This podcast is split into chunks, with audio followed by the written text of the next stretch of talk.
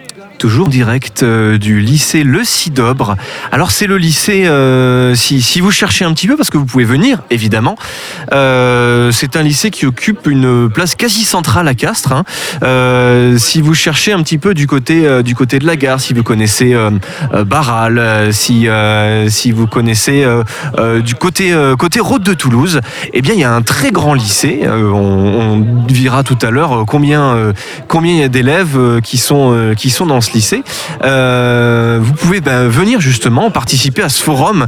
Euh, il y a plein de découvertes, il y a plein d'établissements qui, euh, qui se croisent, mais il y a aussi, mais il y a aussi justement ce, ce, lycée et les, tous les professionnels et toutes les, les formations qui, qui s'y déroulent, des formations professionnalisantes puisque c'est un lycée professionnel. on va en discuter. Euh, donc nous, nous, sommes, euh, nous sommes euh, en direct avec, avec ben nous recevons le lycée de la Borde-Basse justement. Alors le lycée de la Borde-Basse qui donc avec trois de ses représentants, trois de ses représentants. bonjour messieurs dames. Bonjour. Bonjour. Qui êtes-vous? Eh bien, écoutez, euh, la borde basse, le comité éco-lycée, c'est des enseignants, mais aussi des élèves. Donc, on est venu accompagner, et c'est vrai qu'eux ont un rôle déterminant pour nous. Et juste en face de moi, là, j'ai Alexia Gauchot, qui est une élève de STL2, et qui s'est énormément impliquée cette année euh, dans l'éco-lycée. Alors, l'éco-lycée, il existe au lycée depuis 2004 c'est bah, un groupe qui se renouvelle constamment parce qu'il y a des profs qui partent, d'autres qui arrivent, il y a des élèves qui partent, d'autres qui arrivent. Et ce qu'on essaye de faire, c'est de, faire vivre euh, tout ce qui est développement durable au lycée avec beaucoup d'actions. Alors, euh, des actions, il y a par exemple un magazine. Euh, il y a des expositions, on fait venir des artistes, on fait venir des conférenciers. Et puis il y a des actions après qui sont euh, plus prosaïques parce que nous on a un parc magnifique, on est un des plus beaux parcs de Midi-Pyrénées avec euh, plusieurs hectares de nature. On a un jardinier qui s'appelle Florent Gattel qui a en une dizaine d'années qui est arrivé à supprimer tous les produits phytosanitaires et il a remis des haies il a recréé de la, biodiversité et donc aujourd'hui on a un, lycée très très riche avec plein d'espèces qui sont apparues, des lièvres, des oiseaux, des insectes. Et on, fonctionne dans un cadre euh, formidable. Et cette année on a fait beaucoup de choses, on a fait aussi du partenariat avec des associations comme Ensemble par exemple qui est installée à Castres. Et Alexia elle va nous parler un petit peu de, ce qu'on a fait cette année, elle va nous expliquer parce qu'elle était très impliquée. Et donc Alexia l'année a démarré Alexia je crois avec une, une sortie à Cambounet-sur-Sorle avec la LPO et donc Alexia va nous en parler. Bonjour Alexia. Bonjour. Alors, donc le micro, euh, la LPO, est-ce qu'il y avait monsieur Alain Bougrain-Dubourg Est-ce qu'il est venu? On aurait bien aimé, mais il n'était pas disponible. Bon, donc, tant, pis. donc on a fait avec d'autres personnes. Allez, Alexia, explique-nous euh, comment ça s'est passé cette sortie à, à Cambounet? Puisque tu y étais, euh, qu'est-ce que tu en as pensé? Comment tu l'as vécu? Est-ce que ça t'a plu ou pas? Ah, C'était bien c'est déjà pas mal. C'est déjà pas mal. C'est déjà pas mal. C'était vraiment intéressant en fait euh, dans le fait où euh, on a pu se rapprocher plus de la nature. On a laissé tomber nos téléphones portables auxquels on est vraiment collé en, général euh, au niveau du lycée. C'est un moyen qui nous a permis de nous rapprocher en fait de de l'extérieur. On a découvert des espèces d'oiseaux qu'on ne connaissait pas, qui sont dans le Tarn plus ou moins souvent, on va dire. Et c'est vraiment euh, agréable en fait une sortie comme ça. Ça motive les personnes à venir plus souvent, à, prendre plus soin de la nature aussi et à en découvrir euh, davantage en fait. D'accord. Ça se passait euh, au Dicosa Ça se passait, ça se passait où exactement? C'est ça. Hein, c'est une grande, euh, c'est un grand. Donc c'est des anciennes gravières qui ont été, euh, qui ont été réhabilitées. Il y a beaucoup, beaucoup de végétation qui a poussé effectivement. Il y a même, je crois, un observatoire. Une. Il y en a plusieurs. Voilà, plusieurs. Il y en a plusieurs. Alors justement, ça consiste en quoi? Une journée, une journée dans ce dans ce parc à, à, voir les oiseaux, à parler justement avec des gens de la LPO, la Ligue de protection des oiseaux. qu'est-ce qu'ils nous apprennent? Qu'est-ce qui, qu'est-ce qu'on découvre? Euh, bah, justement, on découvre le comportement des, oiseaux, leur migration, ce qu'ils font, comment ils se nourrissent et euh, leur vie en général actuellement en fait. C'est on en a appris beaucoup en une journée en fait, enfin une après-midi et euh, le fait de pouvoir les observer de, de plus ou moins proche en fait avec les, les les jumelles. Les jumelles, voilà. Avec les jumelles, euh, ça nous permet de, les observer. Et on a pu voir la façon dont, dont ils se nourrissaient, par exemple, aussi d'apprendre que les tortues se jetaient sur les hérons. Voilà. Il y a, c'est une, anecd- une anecdote qui m'a marqué en fait. C'est, il y avait plusieurs tortues et euh, trois tortues se sont jetées sur un héron euh, qui qui était euh, à la surface de l'eau pour le manger. Voilà. D'accord. Est-ce qu'elles ont réussi? Elles ont réussi. D'accord. Bon, Il n'y très a plus bien. d'oiseaux.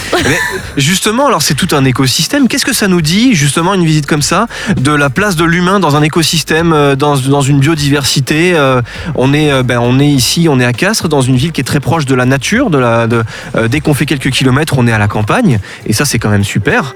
Notamment en été, quand il fait chaud, on peut aller se mettre au vert. Qu'est-ce que ça nous, qu'est-ce que ça nous dit justement de notre place euh, et de l'intérêt qu'on a à justement à se, à s'intéresser à cette euh, biodiversité, à cet écosystème autour de nous. C'est la sonnerie du lycée qu'on entend. Elle est merveilleuse. J'en avais jamais entendu une comme ça. Magnifique. Je crois qu'il faudrait voir les, les choses de manière inverse, puisqu'en fait, euh, la réserve naturelle de Cambonnet-sur-Sort, euh, eh ben, elle est très proche de la route, elle est très proche de, de tout ce qui est humain, et finalement, c'est très très fragile. Justement, Et l'idée, justement, c'est que là, ça va peut-être être menacé. Ils savent pas trop par euh, le futur tracé de, du deux fois deux voies ou de l'autoroute euh, Castres-Toulouse. Et puis, euh, nous, on nous racontait une anecdote qui est assez extraordinaire et tragique. C'est-à-dire que il y a, dans la zone où ils sont installés, juste au bord, il y a un champ qui n'appartient pas à la réserve. Les chasseurs euh, se mettaient euh, juste là pour euh, descendre tous les oiseaux qui sortaient et qui n'étaient plus sur le territoire de la LPO où ils n'avaient pas le droit d'agir. Donc euh, je crois que ça, ça veut dire beaucoup de choses aussi. Malheureusement, toute la fragilité de la biodiversité, elle est là. Donc c'est compliqué aussi de sensibiliser les gens euh, à justement cette, cette, cette, euh, cette biodiversité et que finalement c'est des tout petites euh, une, une réserve euh, quelle qu'elle soit d'ailleurs c'est justement c'est la fragilité de ça. Et donc du coup vous œuvrez euh, au sein du lycée aussi pour euh, pour ça est-ce que euh, bah, par exemple euh, euh, vous parliez tout à l'heure du parc du lycée euh, de la Bordebasse donc le, le- le- lycée de la Bordebasse sur le campus de la Bordebasse si vous ne connaissez pas donc c'est aussi, c'est toujours à Castres évidemment. C'est dans un, donc si vous connaissez le parc de Gourjade par exemple, qui est, qui est très proche, vous avez comme ça tout un, tout un territoire de verdure, encore une fois avec une certaine fragilité. On peut, on peut se promener entre, entre ces espaces. Les, actions, euh, les actions que vous menez euh, euh, concrètes au sein, à l'intérieur du lycée, ça se passe comment aussi? De sensibilisation, il y en a? Euh, à l'intérieur du lycée, on va dire qu'on a de la sensibilisation, sauf que on a beaucoup de réunions qui sont le mardi en fait, et pour la plupart pendant les heures de cours de 13 à 14. Donc par exemple, je suis très active au sein du, lycée, mais pour les sorties et les activités, il est pour moi impossible d'aller aux réunions vu que j'ai cours à, à cette période. Donc on va dire que la sensibilisation plus... euh, c'est les élèves qui doivent le faire, euh, les élèves participateurs qui doivent le faire. Les enseignants n'ont pas à le faire en réalité, c'est à nous de nous mettre euh, à la page, on va dire, de nous renseigner, de faire notre possible, quitter nos téléphones, nos ordinateurs de temps en temps, aller sortir, en profiter. Et faire euh, en sorte euh, de préserver ce qu'on a autour de nous. C'est dans plusieurs années, on n'aura sûrement plus rien et il faut en profiter maintenant. C'est, euh, on a la chance d'être entouré d'eau, de verdure, de, de, voir des, gens pêcher. C'est encore de plus en plus rare en ce moment. Et donc c'est agréable de, des moments calmes. Juste se poser dans l'herbe de temps en temps, en fin d'après-midi quand il fait beau, se poser, fermer les yeux, se reposer, écouter les sons de la nature et juste être calme. Est-ce que ça marche cette sensibilisation? Est-ce que vous avez vu une évolution parmi les gens, euh, le- parmi les lycéens justement, vos camarades? Est-ce qu'il y a une évolution dans les, dans les modes de pensée, Dans, les classe- façons de faire? Dans ma classe actuellement, avec la sensibilisation que j'essaie de faire de temps en temps, oui. Voilà. Dans- euh, chez les secondes aussi qu'il y a à l'internat avec qui je parle, il y a quand même une sensibilisation un peu plus importante, où ils aiment bien se poser euh, à l'extérieur et juste, euh, juste marcher, se détendre, euh, discuter, mais sans rien faire d'autre en fait. C'est, oui, profiter de, Exactement. profiter de la. de, de la nature observée. Et... Disons qu'aujourd'hui, le développement durable, il, fait partie intégrante des projets depuis quelques années, parce qu'il y a quand même la, volonté de faire prendre conscience des, bah, dangers pour, la planète. Après, nous, c'est vrai qu'on est euh, axé beaucoup sur le, le concret et euh, bah, le fait de... Les élèves, ils ont besoin de concret, d'action. euh, et justement, Alexia, tu peux peut-être nous, parler un petit peu de ce qu'on a fait, des collaborations qu'on a fait, des ateliers du mercredi après-midi, puisque tu as été impliqué dedans. Est-ce que tu peux nous en dire plus? Ben, on a plusieurs ateliers qu'on a fait. Par exemple, euh, la sortie qu'on a fait, euh, c'était. Euh, on a été, on a on travaille avec l'association Ensemble qui est installée à Ensemble. Castres. Et, On a fait des jardinières en fait. On en a fait une un mercredi après-midi entière qu'on a rapportée. Ensuite, ça a été assez drôle à faire au final. C'est-à-dire que le, bon, le, développement durable, il y a l'économie sociale et solidaire et euh, la maison des lycéens du lycée, euh, le personnel euh, qui est employé depuis 2013, il y a eu un accord avec le lycée. C'est des gens qui sont en réinsertion et donc qui viennent travailler à la maison des lycéens. Et j'ai rencontré la directrice de la maison des d'ensemble pour faire un article sur l'association pour le magazine. Elle a proposé qu'on travaille ensemble justement, c'est le cas de le dire.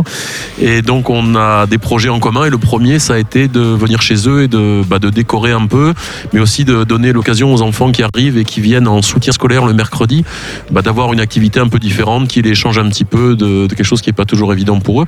Et donc un mercredi matin, euh, mes collègues et les, les élèves ont été euh, installés des jardinières avec les enfants, ça leur a beaucoup plu et donc on a le projet de continuer dans les années qui viennent à travailler avec eux autour d'au- d'autres projets parce qu'on essaye euh, au lycée, on essaye de sortir du lycée, de faire beaucoup de partenariats avec d'autres d'autres associations et on essaye aussi beaucoup de faire venir des gens de l'extérieur, euh, en particulier pour des conférences. Là, lundi dernier, il y avait un ancien élève qui est venu chez nous, qui travaille chez EDF aujourd'hui et qui nous a parlé du développement du durable chez EDF. Qu'est-ce qu'ils font pour le développement durable? Ils font pas mal de choses.